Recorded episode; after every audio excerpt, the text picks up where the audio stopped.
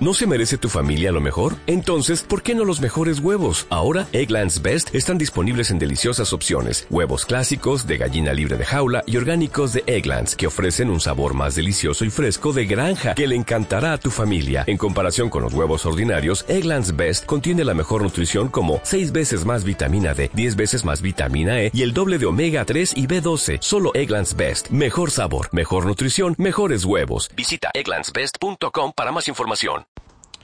Hola a todas, este mensaje está dirigido a ustedes, el grupo de nuestra querida clase de los martes, que por razones obvias no la podemos dar directamente, en vivo, personalmente, pero sí quiero enviarles el siguiente mensaje.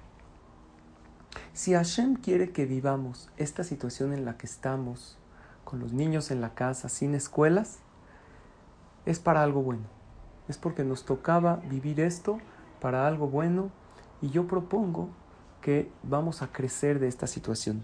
Número uno, quisiera que le transmitamos a nuestra familia lo que dice el Arizal, que Sheyesh Deber Magefau Milhama, lo yahol nezek, el arrak al bene Adam Sheyesh la empajad. Dice el Arizal, cuando Barminan hay alguna epidemia, Barminan, alguna guerra, alguna desgracia, solamente salen afectados las personas que tienen miedo.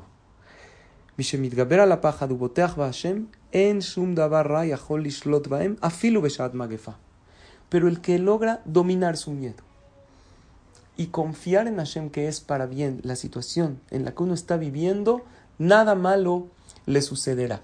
Y creo que esto, ustedes como mujeres que Baruch Hashem acuden al Beta Knesset a estudiar Torah, cumplen mitzvot, es lo primero que tenemos que transmitirle a nuestros hijos. Hay una frase que dice que en crisis hay dos tipos de personas, las que lloran y las que venden pañuelos. Hay gente que llora, pero hay gente que aprovecha la situación para vender pañuelos a los que lloran y de estos se enriquecen. Esto significa que saquemos ventaja de cualquier situación. Claro que hay que cuidarse y hay que acatar las leyes de los expertos, de los médicos. Sin embargo, vamos nosotros a aprovechar para crecer como personas.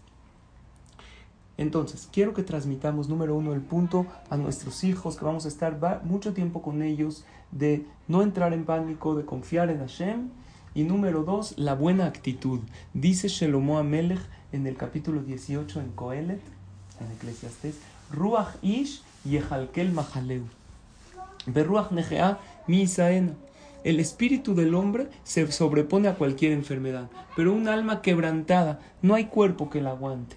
Esto significa que cuando una persona tiene buena actitud, se puede sobreponer a cualquier cosa. Y entre paréntesis, el Targum, en arameo, dice Ruach Ish, el espíritu del hombre, y Ejalkel Mahaleu, dice en arameo, Tesobar Coroné.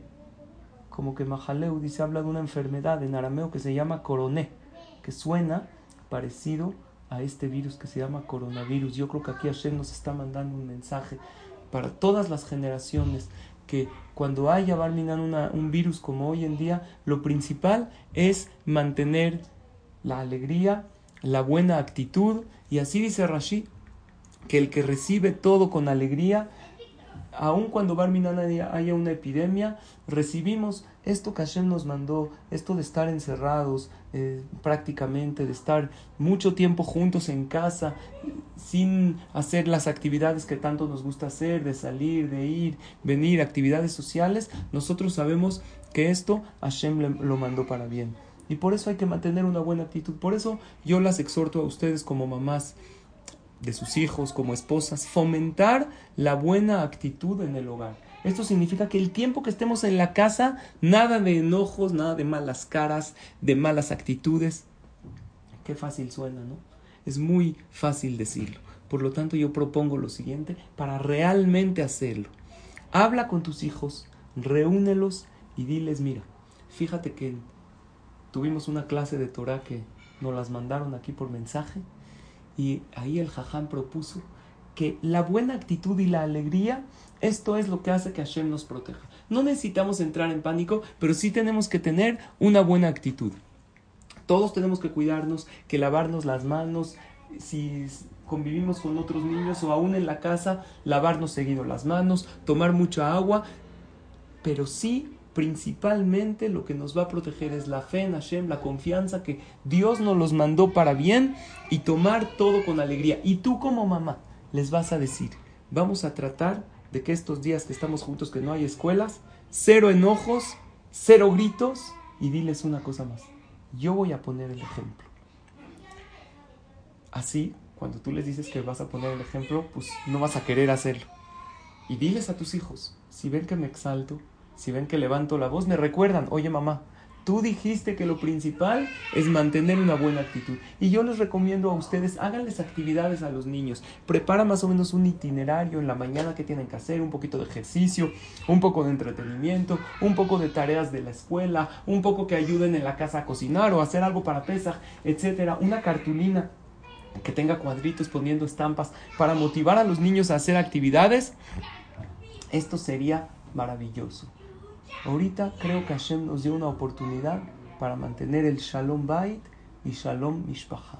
El Shalom Bait se prueba cuando estamos mucho tiempo juntos. Ahorita nos toca pasar mucho tiempo juntos, con hijos, con esposo. Y por último, un tip que nos va a ayudar mucho en el hogar, que hay que aplicarlo en estos días, pero siempre, lo que es cambiar los reclamos por peticiones. ¿Qué significa?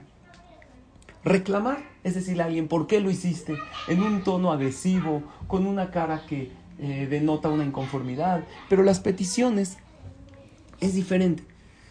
Pedir es pedir a futuro. Por favor, te pido que hagas tal o cual cosa, asegurándote que tu hijo, que tu esposo te escuchan en el momento que estás diciendo esa petición y explicas amablemente el porqué de tu petición y claramente. Pero uno de los problemas que hay que aleja que evita el shalom bay, que aleja a los hijos de nosotros, es cuando reclamamos y generalizamos. Ejemplo, en pareja, cuando yo le digo a mi esposo, es que nunca me escuchas, nunca estás para mí, nunca tienes tiempo, estoy atacando al otro y estoy generalizando. A nadie le gusta escuchar eso, que alguien lo ataque. Pero ¿qué pasa si esa, ese reclamo lo diriges a ti? Empiezas con la palabra yo. Yo quisiera que aquí haya más orden.